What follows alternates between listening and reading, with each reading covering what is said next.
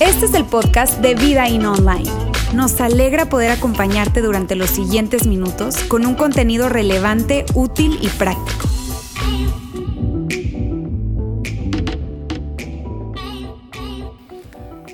Muy buenos días, queridos amigos, buenas tardes ya para todos. Me da muchísimo gusto saludarles, sobre todo el día de hoy que estamos iniciando esta serie Trampas Mentales. Y miren bien, yo sé que cada uno de nosotros en algún momento hemos experimentado esto de sentirnos atrapados, ¿cierto? De alguna manera de alguna manera lo hemos sentido porque de repente eh, nos quedamos en casa atrapados porque las llaves se nos perdieron o porque de repente nos quedamos atrapados en una conversación. ¿No les ha pasado que estás hablando con alguien y tú, me quiero ir? Pero te sientes allí atrapado en esa conversación. O probablemente te tocó que estabas en un aeropuerto y estabas yendo a algún lugar, tu vuelo se retrasó y estás allí en ese aeropuerto, no puedes salir porque pues no te puedes ir porque el vuelo está allí y no, no, no es suficiente tiempo como para que puedas salir, en fin, te sientes atrapado o probablemente has ido a algún lugar en donde el vuelo es demasiado largo Está bien, y estamos hablando de nueve, diez horas y tú te levantas y te vas para el baño y vas a un lado y caminas ese pasillo y lo vuelves a caminar y te quedas parado en el asiento y vas y hablas con el uno, hablas con el otro. En fin, es una sensación de que, híjole, no puedes salir de algún lugar. O a lo mejor te pasó como a mí, que hace como más o menos un mes, unas cuatro o cinco semanas, tenía que ir a oficiar una boda en la carretera nacional, hacia la carretera nacional. Y estando allá, yo previsivamente, siendo un hombre totalmente previsivo, ¿verdad? Reviso en el Waze y me dice que debería llegar en 40 minutos. Por lo tanto, me anticipé y me fui 70 minutos antes. Ahora, me voy en mi carro 70 minutos antes a la boda y yo voy y veo que se presenta un tráfico normal, algo que yo ya estaba esperando, pero de repente veo que el tráfico está más lento de lo normal y hubo un momento en donde ya me empiezo, me empiezo a inquietar, empiezo a agarrar el celular, a llamar, a hacer algunas llamadas por allí, este, pareciera que voy a llegar un poco tarde, por favor avísenles, ¿verdad? Este, en fin, y pasa el tiempo, yo estaba literalmente, mis queridos amigos, estaba estacionado en la avenida Lázaro Cárdenas. O sea, no había manera de cruzar ni para un lado ni para el otro. Yo desesperado, les confieso, agarré ese volante y estaba bien que llegué hora y media tarde a la boda. Ahora, con, con, la tranquilidad de que no fue solamente a mí el que le pasó, ¿está bien? Entonces hubo mucha gente dentro de la boda que llegó tarde también, entendían lo que pasó, en fin, pero yo me, yo me sentí atrapado. Y es seguro que tú, tú, tú, te has sentido de esa manera, ¿cierto? Atrapado. Así que no puedes ni, ni para un lado ni para el otro. Es una cosa horrible la que, la que uno experimenta. Ahora fíjate bien lo siguiente. Eh, ciertamente estamos conectados con esta experiencia, pero probablemente no la hemos conectado con nuestra mente. Probablemente no hemos conectado la experiencia de estar atrapados con nuestra mente o con nuestros pensamientos. Pero en la vida eso es lo que muchas veces nos sucede. Nos sentimos estancados probablemente en nuestra vida relacional, en nuestra vida física, en nuestra vida académica, en nuestra vida financiera, en algún área de nuestra vida, si no en todas probablemente. Sentimos que estamos hasta atascados, sentimos que no hay avance, sentimos entonces que inclusive nos sentimos de esa forma atrapados. Probablemente no lo hemos verbalizado de esa manera, pero así nos sentimos. Y el asunto es ese, que hemos caído sin darnos cuenta en una trampa mental. Hemos caído sin darnos cuenta en una trampa en nuestra mente que hace que no podamos ir hacia adelante o ir hacia atrás, que estamos en una situación de estar atrapados. Amigos, miren, este tema de, de, la mente, del poder de los pensamientos, es algo que a mí siempre me ha impresionado. Siempre, cada vez que leo, que escucho, que platico, que investigo, que, que trato de saber más acerca de lo que tiene que ver con el poder de la mente y el poder de los pensamientos, es algo que me llama poderosísima la mente la atención. Te digo, no, no, no. De hecho, le he estado hablando a mi esposa de un libro que queremos leer eh, juntos que tiene que ver con esto, porque es increíble el tema del poder de la mente. Algunos años atrás yo eh, leí acerca de un hombre llamado Nick. Nick trabajaba en, una, en el sistema ferroviario en los Estados Unidos.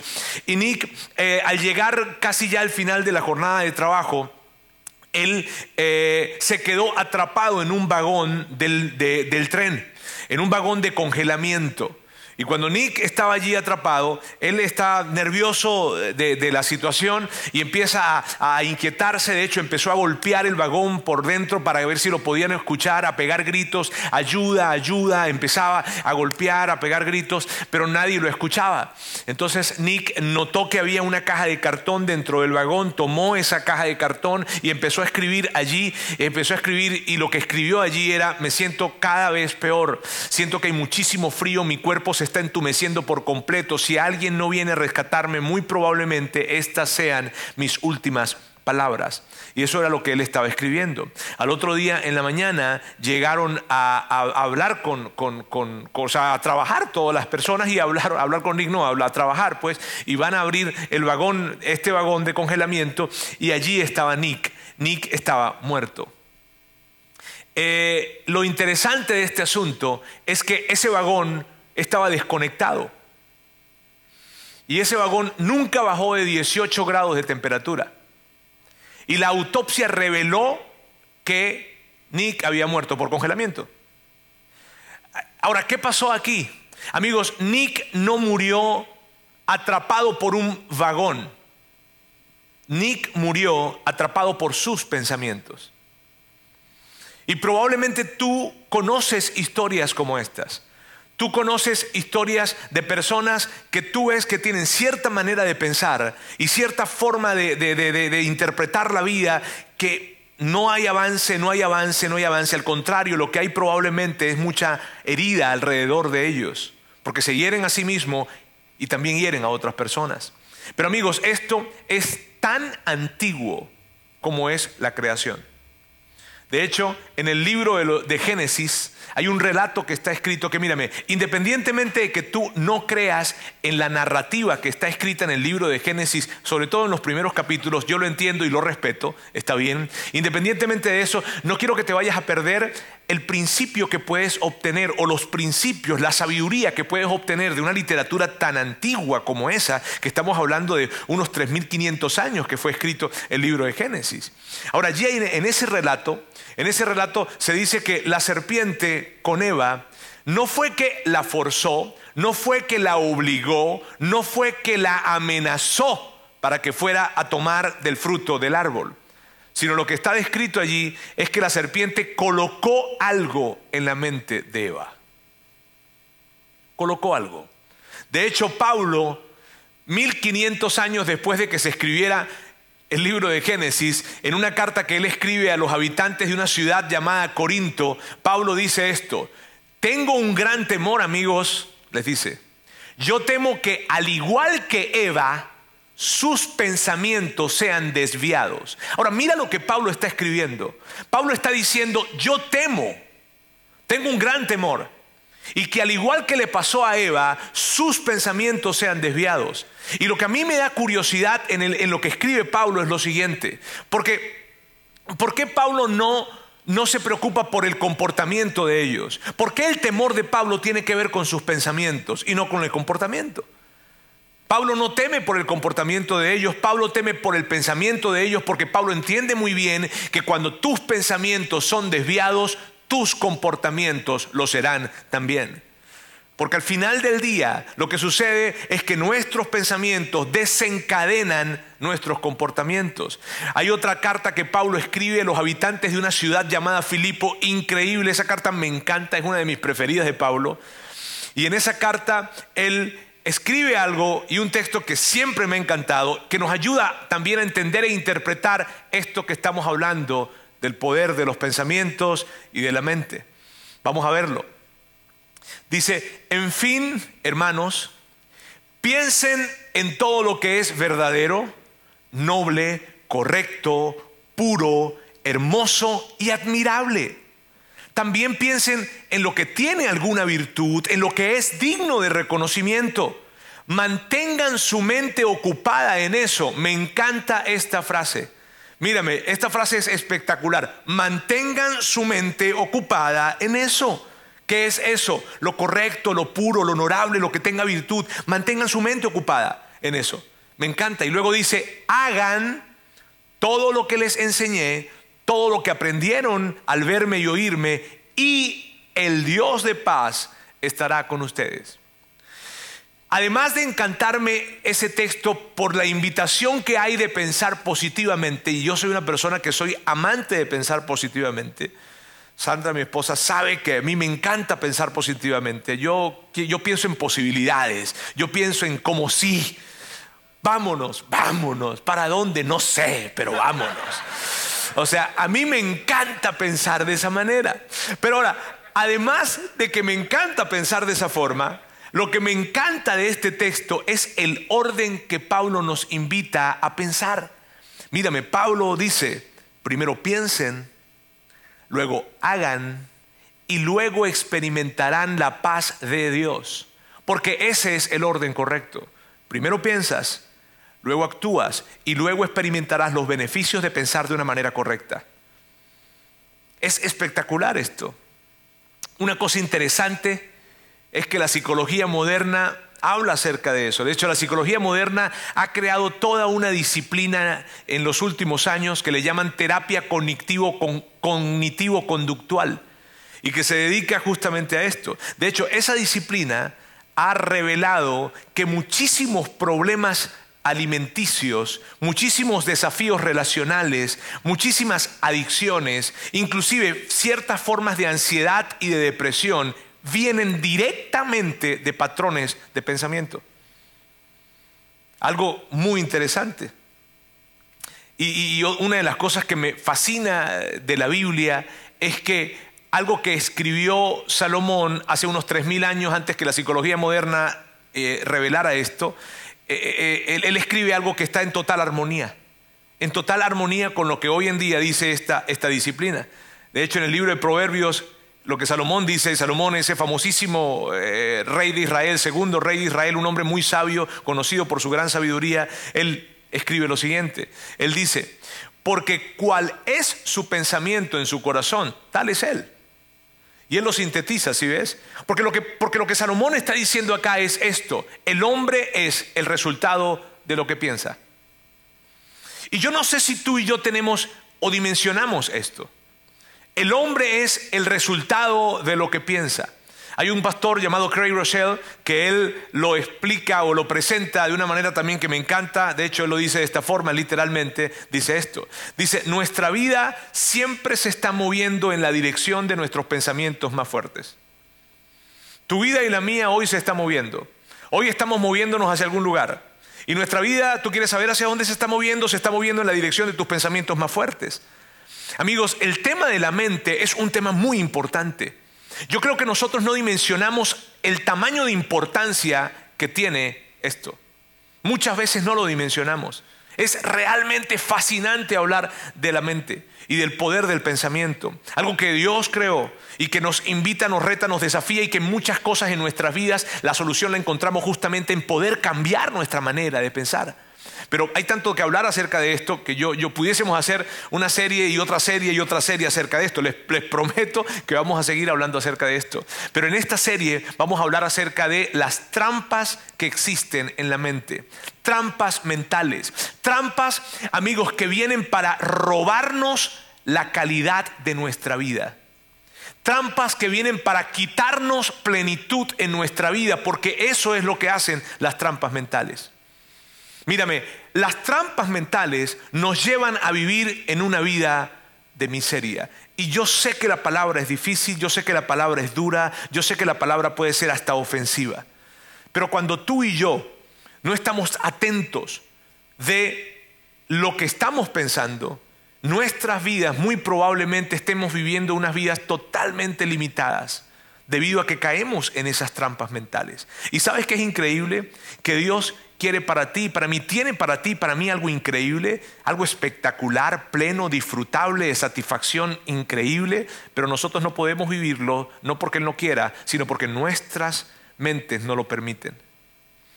Porque, porque hemos caído en esa trampa. Y yo hoy quiero hablarles de la primera trampa. ¿Ok? La primera trampa es la trampa de la ansiedad. Y yo sé que cuando tú lees esa palabra ahí, ya de una vez ¿Verdad? Ahora, miren, yo, yo, yo tan solo no, no, no quiero dejar solamente la palabra ansiedad acá, sino que quiero hablar de esta trampa, pero de una manera más amplia probablemente, no sé, y quiero presentártela de esta forma. Quiero presentarte la preocupación y ansiedad. Porque estas dos palabras, amigos, están totalmente conectadas. No son lo mismo, pero están sumamente conectadas. Y por eso quise colocar preocupación y ansiedad. Al hablar de la trampa de la ansiedad, quise colocar preocupación y ansiedad. ¿Por qué? Porque la preocupación, y miren bien, la preocupación es el primer paso hacia la ansiedad. Imagina esto, imagina una escalera en espiral hacia abajo. ¿Ok? Una escalera en espiral hacia abajo, en donde el primer peldaño, el primer peldaño, el primer escalón en esa escalera es la preocupación. La preocupación, amigos, no es más que pensamientos e imágenes negativas, pensamientos e imágenes inútiles, pensamientos e imágenes muy poco probables. Y mira que digo la palabra inútil y, lo digo con muchísima conciencia. ¿Por qué? Porque la preocupación lo que viene a hacer en nuestra vida es interferir en la capacidad que tú y yo tenemos de resolver problemas. Tú y yo tenemos una capacidad de resolver problemas. Tú tienes una capacidad de resolver problemas. Y tu capacidad de resolver problemas se ve interferida, interrumpida, inhabilitada, incapacitada por la preocupación. Y entre más bajamos en esa escalera, más complicado es. Ahora, si yo, de hecho, mientras más bajamos, más estamos pisando el terreno de la ansiedad que es cuando se presentan esas, eh, ya esa sudoración, esa, ese palpitar del corazón más rápido, esa, ese problema al respirar, ¿verdad? Y entonces estamos respirando de esta manera y donde se presentan inclusive calambres en nuestro cuerpo y hemos caído ya en el terreno de la ansiedad, pero fue lo que nos llevó al terreno de la ansiedad fue la preocupación, esos pensamientos, imágenes negativas, inútiles, muy poco probables, que se hacen más intensos, más intensos, más intensos, más intensos, más persistentes y nos llevan al terreno de la ansiedad. No llegamos allí de un día a otro, es un paso a paso que vamos dándole cabida y permiso a todos esos pensamientos. Ahora, si nosotros hiciéramos esta pregunta, ¿de qué nos preocupamos? Mírame, yo creo que todos los expertos en conducta humana, psicólogos, psiquiatras, orientadores, consejeros, en fin, contestarían a una sola voz eh, a esa pregunta. ¿De qué nos preocupamos? De todo. Nos preocupamos de todo. Diferentes escuelas de pensamiento han tratado de categorizar las cosas por las cuales nos preocupamos. Y yo quisiera mostrarles lo que uno de ellos dice. Son tres categorías en las que caen nuestras preocupaciones y vamos a verlos. La primera es situaciones incómodas para las cuales debe, se debe encontrar una solución. Vas a presentar un examen muy importante, necesitas dinero para poder pagar la renta, necesitas dinero para poder pagar los alimentos o pagar los, em, los, medicamentos, seguro de gastos médicos, no sé, las medicinas, eso, eso entra aquí. Situaciones incómodas para los que se tiene que encontrar una solución.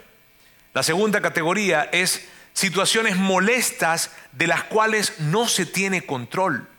No se tiene control, como por ejemplo la enfermedad de un ser querido, como por ejemplo eh, un accidente, como por ejemplo eh, una persona que es, eh, es, un ser querido, un ser querido para ti, que es naturalmente puntual y que tiene cinco horas de, de impuntualidad. Y sabes, híjole, ya es algo que te pone en ese lugar. Y la tercera categoría es la siguiente, problemas menores de la vida diaria que no requieren mayor atención y que carecen de importancia. Por ejemplo, eh, ay, que tengo que hacer la comida.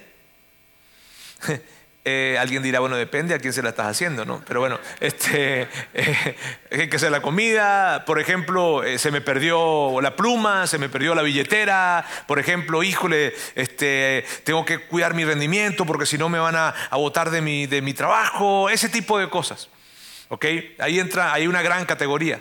Ahora, el asunto, amigos, con esto es lo siguiente, que independientemente de cuál sea la situación en la que cae tu situación, o en la categoría, perdón, en la que cae tu situación, esa situación eh, por la cual te estás preocupando, independientemente de eso, lo que sucede con la preocupación es que la preocupación nos lleva a imaginarnos el peor escenario posible. Eso es lo que hace la preocupación. La preocupación, ese pensamiento que llega a nuestra mente en forma negativa, esa imagen inútil, muy poco probable, que se llega y se acerca, empieza a llevarnos a ti y a mí a escenarios, a los escenarios, al peor escenario posible. Eso es lo que hace. Y entonces si de repente te está doliendo un poco el pecho, híjole, está doliendo como el pecho, chico. Uy, pero es como mucho ya. Ay, ¿será que me va a dar un infarto? Sí, yo me estoy infartando. Porque es que yo tengo un amigo un amigo una prima de un amigo que él se infartó así. Él, él, sí, y empieza, empieza, empieza.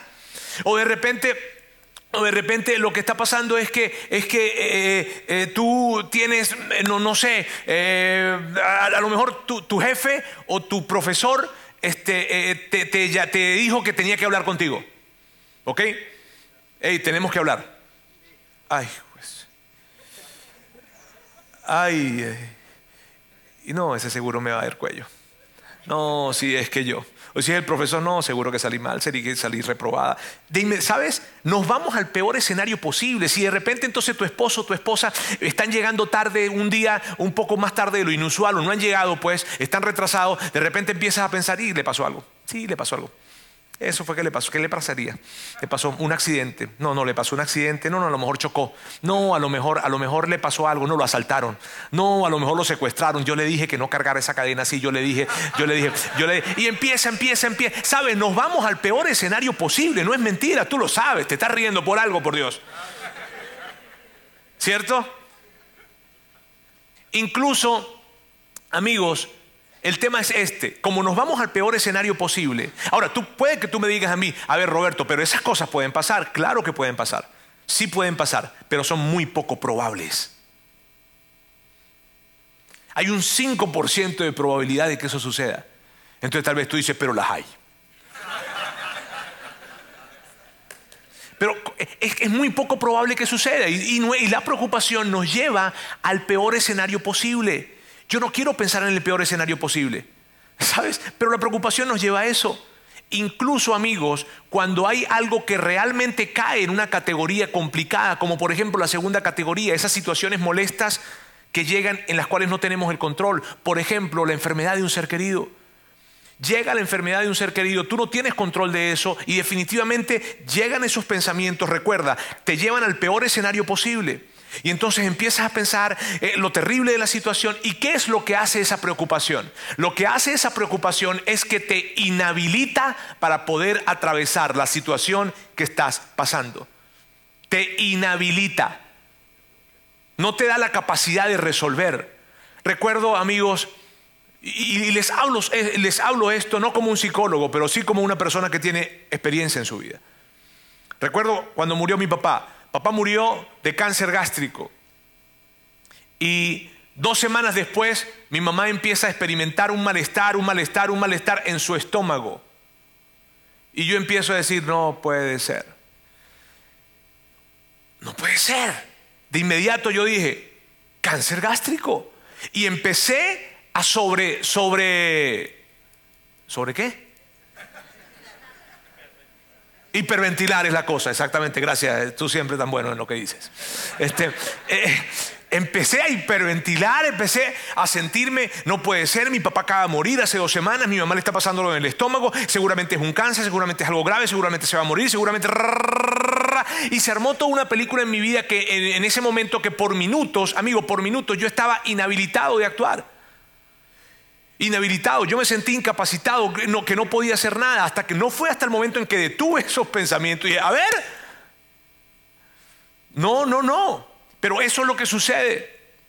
Mírame, hay un escritor que he leído durante muchísimos años, se llama Norman Wright, un muy buen escritor, y él dice esto, espectacular, mira lo que él dice. Él dice, la preocupación es pensamiento transformado en ideas venenosas. Esa es la preocupación. O sea, imagínate, yo quiero hacerte una pregunta. ¿Tomarías veneno? Sé que es retórico, ¿verdad? Pero Contésteme, por favor. ¿Tomarían veneno? ¿Allá en casa? Ah, ok. Ahora, mira bien, si no tomarías veneno, la preocupación es literalmente eso, es tomar veneno, es dejar que esos pensamientos inútiles envenenen nuestro cuerpo, nuestra vida, nuestra mente, todo nuestro ser.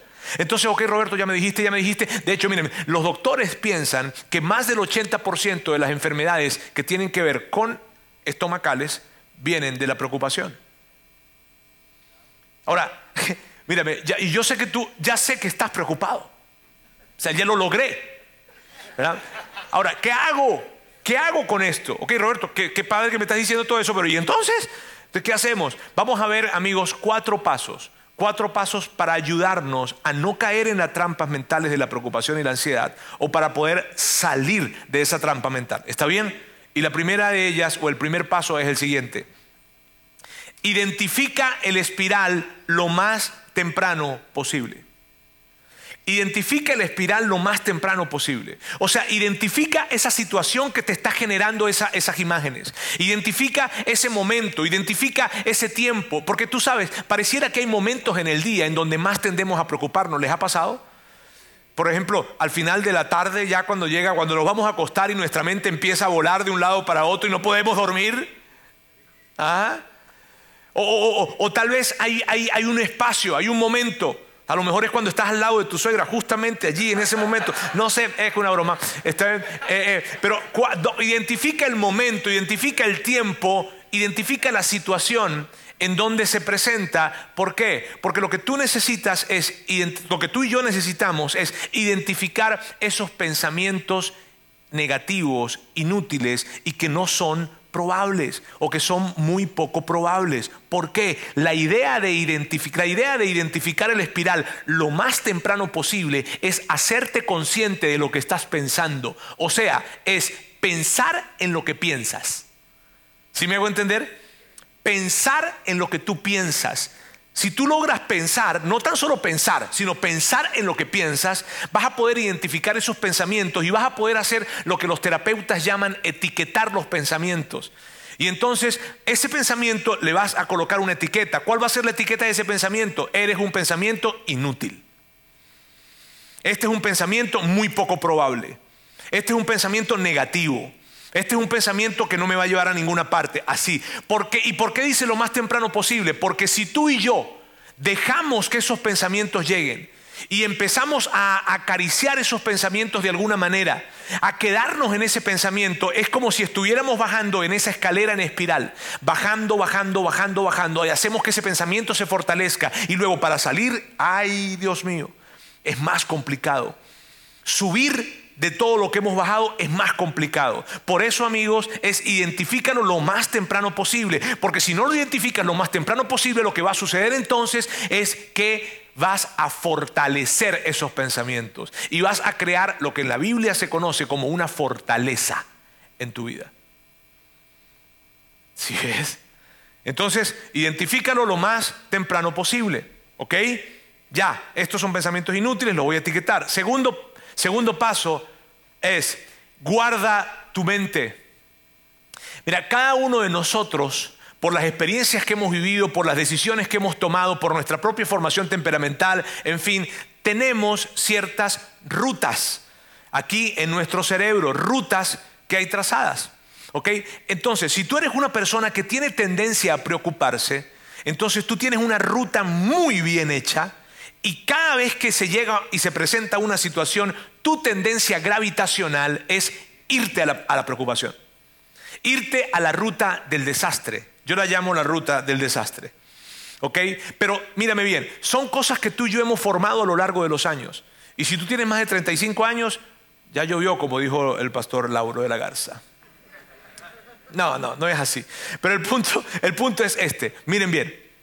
El punto es que tú y yo tenemos rutas rutas cerebrales que, tenemos trazadas. Y cada vez que tú y yo enfrentamos alguna situación, nuestra mente se va a ir para allá. Los que tendemos tendencia, los que pueden tener tendencia a preocuparse, se van a ir para allá.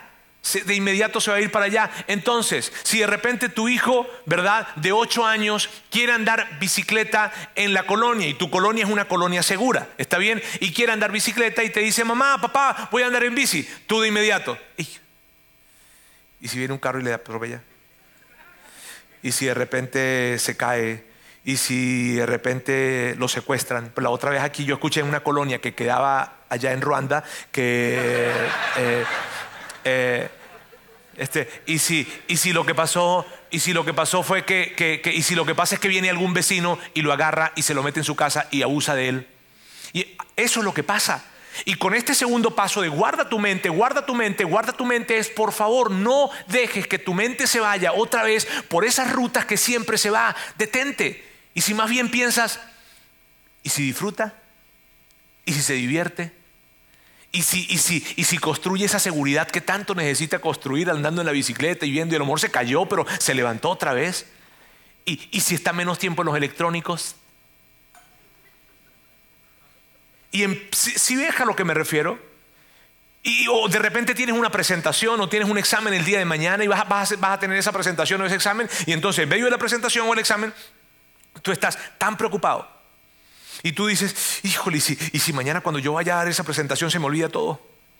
Y se me olvida todo y ahí quedo en blanco, quedo en blanco, ahí parado enfrente, no quedo en blanco. O tú cuando vas a contestar ese examen quedo en blanco por completo y quedo en blanco. Guarda tu mente. ¿Y si no? ¿Y si fluyes? ¿Y si todo lo que te aprendiste, wow, te lo, se vino a tu mente pero con una claridad increíble? Y fluiste y fluiste y fluiste. ¿Ah? De lo que se trata, guarda tu mente, es detén tu mente de irse gravitacionalmente a esa ruta del desastre y por favor llévala a tener un enfoque positivo real. Y la palabra real es importante, porque no estamos hablando de positivismo, estamos hablando de un enfoque positivo real, o sea, que sea real. Me refiero a que si yo mañana voy a presentar un examen y no estudié nada, no puedo estar diciendo mañana voy a salir bien, mañana voy a salir bien, mañana voy a hacer una cosa increíble. No. Por eso es un enfoque positivo real. Tampoco puedo decir, no, si mi hijo voy a dejar que se acabe de andar bicicleta en la calle porque se va a convertir en un campeón del mundo de la bici. No, no. Es un enfoque positivo real. ¿Sabes? Cada vez que suceda eso. Muy bien.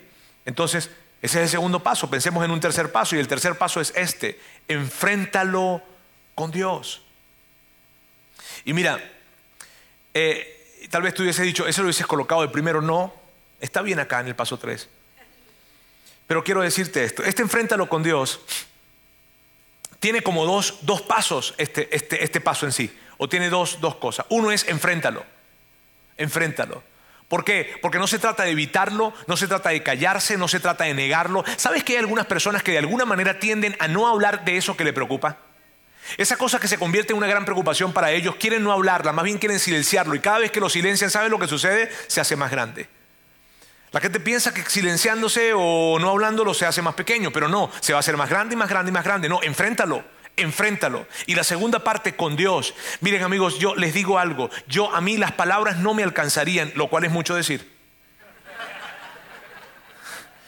Si me conocen, ¿verdad? Este, miren, las palabras no me alcanzarían para decirles esto. Yo no me imagino cómo es enfrentar la vida sin Dios.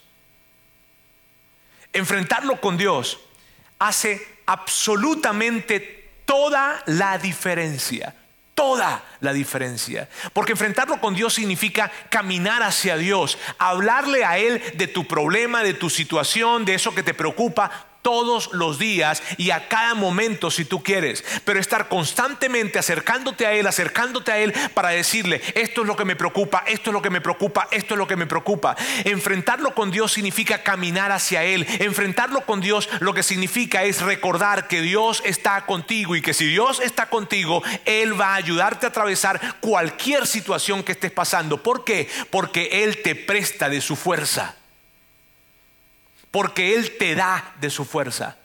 No es que tú estás tratando de crear fuerzas o de manufacturar fuerzas eh, de parte de ti, no. Porque esa es la ciencia de enfrentarlo con Dios. Cuando tú y yo lo enfrentamos con Dios, cuando tú y yo le hablamos de nuestra situación a Dios y caminamos hacia Él y le platicamos hacia Él, a Él y recordamos y tenemos presente de que Él está con nosotros, lo que va a suceder es que Él nos va a dar de su fuerza para atravesar cualquier situación. Eso es lo que sucede en mi vida y en la vida de muchísimas personas que pudiesen decirlo hoy aquí. Recuerdo un episodio de los discípulos con Jesús. Eran las 3 de la mañana, estaban en medio, era la madrugada, las 3 de la mañana, estaban en medio del mar de Galilea, a las 3 de la madrugada. Y el relato dice, Mateo, que es uno de los que describe este asunto, dice que las olas eran enormes y que, y que el viento era fuertísimo.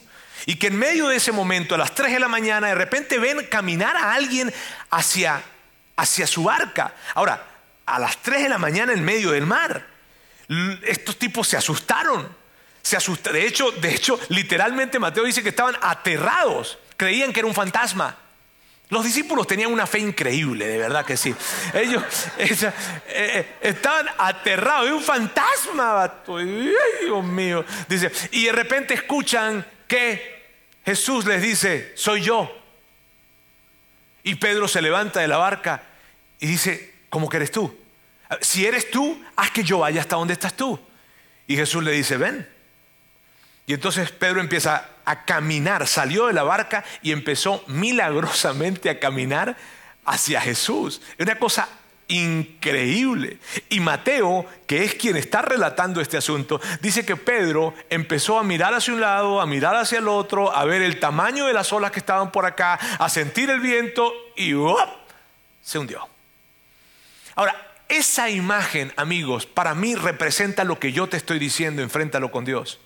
Porque enfrentarlo con Dios es mantener tu mirada fija en Jesús, en lo que Él dice de ti, en lo que Él dice de la situación y en lo que Él te recuerda a través de sus promesas y sus verdades, que siempre, siempre, siempre estará contigo. Pero cuando tú empiezas a mirar el problema, híjole, es que esta enfermedad, híjole, es que esa deuda que tengo, híjole, es que esto que se presentó, y te quedas en eso, y te quedas en eso, y te quedas en eso, lo que sucede es que te vas a hundir. ¿Saben qué me encanta? Me encanta a mí de, este relato. Es algo, no me encanta, o sea, me encanta el relato, claro que sí, pero me encanta mucho más algo que sucedió luego. E, enfréntalo con Dios significa enfoca tu atención en Dios. Eso es lo que significa. Pedro, cuando ya habían pasado varios años más, siendo un hombre más maduro, siendo un hombre más sabio, escribió algo muy padre. Esto es lo que escribió. Pongan todas sus preocupaciones y ansiedades, nuestras dos palabras. Pongan todas sus preocupaciones y ansiedades en las manos de Dios, porque Él cuida de ustedes. Eh, Pedro, Pedro lo que está diciendo amigos es esto, yo sé lo que les digo. Yo sé lo que les digo. Yo he pasado preocupaciones, yo he pasado por persecuciones. Mi vida ha estado llena de muchísimas complicaciones. Y cada vez que yo veía mis preocupaciones, cada vez que yo me detenía a ver cuán grande era mi problema, siempre sucedía lo mismo. Yo me hundía.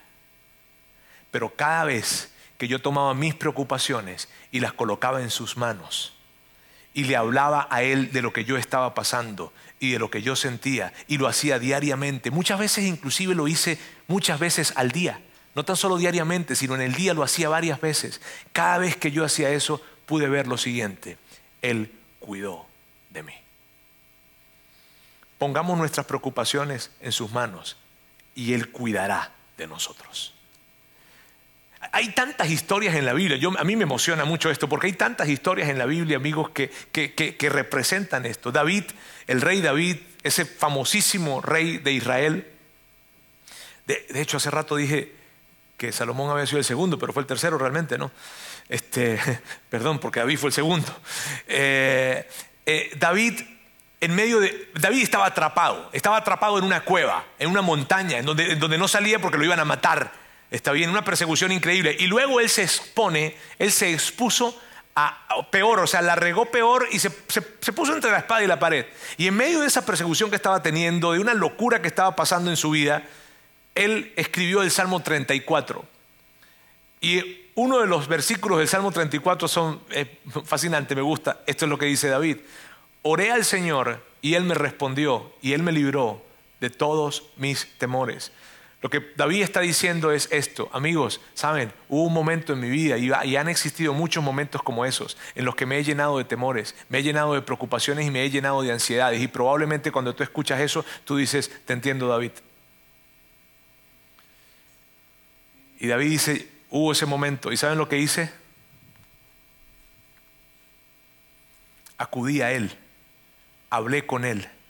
¿Y saben qué fue lo que pasó? Que Él me respondió. ¿Y cómo te respondió David? Me libró de todos mis temores. Wow. Eso sucede cuando lo enfrentamos con Dios. ¿Ok? Y el cuarto paso es este. Pide ayuda. Pide ayuda. Pide ayuda. Amigos, pedir ayuda a un mentor, a un amigo, a un grupo de personas, probablemente a alguien especializado, probablemente tienes que hablar con un psicólogo, un psiquiatra, un consejero, no sé, pero pide ayuda, por favor. ¿Por qué? Porque la carga es más liviana cuando tú la llevas compartida con alguien. Hay probablemente un gran error en nuestra cultura que es que nos lleva a no querer pedir ayuda, porque pedir ayuda es de cobardes. No, al contrario, pedir ayuda es de valientes. Es decir, ¿sabes qué? Sí, debo reconocer, necesito ayuda. Y cuando tú pides ayuda, entonces algo va a suceder en esa situación. Mírame, yo vivo convencido de lo siguiente, nada grande en la vida se construye solo, nada. No hay nada grande en la vida que se pueda construir solo y tu vida es algo muy grande. Entonces no pretendas construirla solo, no pretendamos construirla solos. Si estamos viviendo por preocupaciones, por ansiedades, por situaciones que están viniendo a nuestra vida, amigos, les digo algo, por favor pidan ayuda. Pidan ayuda, hablen con alguien. Probablemente solamente se trata de hablar con alguien, de orar con alguien. Probablemente esa persona no, no, te va a dar un gran consejo, pero te va a recordar de que Dios está contigo. Y tú lo que necesitas es eso, recordar que Dios está contigo. O probablemente esa persona te va a decir, híjole, abusado con esto. Y tú necesitabas escuchar eso aunque ya lo sabías. Pero por favor pide ayuda, no pretendamos, no pretendamos que vamos a salir de una trampa mental solos. Eso no es posible. Pidamos ayuda. ¿Ok? Entonces quiero rápidamente recordar y resumir esos cuatro pasos que hemos hablado en la mañana de hoy. Y es, identifica el espiral lo más temprano posible, guarda tu mente, que tiene que ver con esto de enfocarte en lo positivo, real, enfréntalo con Dios y por favor pide ayuda. Amigos, yo quiero decirles algo. Se los decía hace un, hace un momento. Dios tiene para ti, para, para todos nosotros, para ti que estás viéndonos en nuestra transmisión, para todos, Dios tiene algo maravilloso. Dios quiere que nosotros tengamos una vida plena. Dios quiere que nosotros disfrutemos la vida. Quiero que sepas que el disfrute y la diversión no están peleadas con Dios. Al contrario, Él quiere que vivamos y que vivamos bien, que vivamos plenamente. Eso es lo que Dios quiere. Pero tú y yo no podemos vivir esa plenitud de vida porque caemos en trampas como por ejemplo la que estoy hablando hoy, de preocupación y de ansiedad. Y sabes que es triste de que tú estés en un hueco que se llama preocupación y ansiedad, y acá arriba hay una playa increíble. Hay algo espectacular sucediendo, un paisaje espectacular, pero no puedes vivirlo aunque lo tienes a la mano, porque estás en la trampa de la preocupación y la ansiedad. Yo les aseguro algo, que si ustedes, en el nombre de Jesús, pueden tomar estos cuatro principios y desarrollarlos y aplicarlos en sus vidas, es una tarea, es disciplina, es un proceso. Pero si pueden hacerlo, van a experimentar una vida espectacular, la vida que Dios tiene para todos. Bien, amigos, esa fue la primera de las trampas. Necesitamos ver tres más los próximos domingos. Permítame orar. Dios, quiero darte muchísimas gracias el día de hoy. Gracias por tu amor, gracias por tu verdad. Gracias Dios porque tú quieres que nosotros podamos vivir una vida plena. Gracias Dios porque tú quieres que nosotros realmente no vivamos atrapados, sino que vivamos en libertad. En esa libertad que tú nos das. Tú quieres que, podamos ver las cosas increíbles que tú tienes para nosotros. Ayúdanos a poder salir de esas trampas, ayúdanos para no caer en esas trampas y que podamos tomar estos principios, estas herramientas y aplicarlos y poder vivir en esa vida mejor que tú tienes para nosotros. Te pido por cada persona en este lugar, por cada persona que está viéndonos en la transmisión, por cada persona que escucha este podcast, Dios, y pedirte que traigas una gran libertad a sus vidas y que podamos vivir de esa manera, sabiendo que tú tienes para nosotros cosas, cosas mejores cada día. En el nombre de Jesús. Amén. Sigue conectado a los contenidos de Vida In Online a través de nuestro sitio web y de las redes sociales. Muy pronto estaremos de vuelta con un nuevo episodio.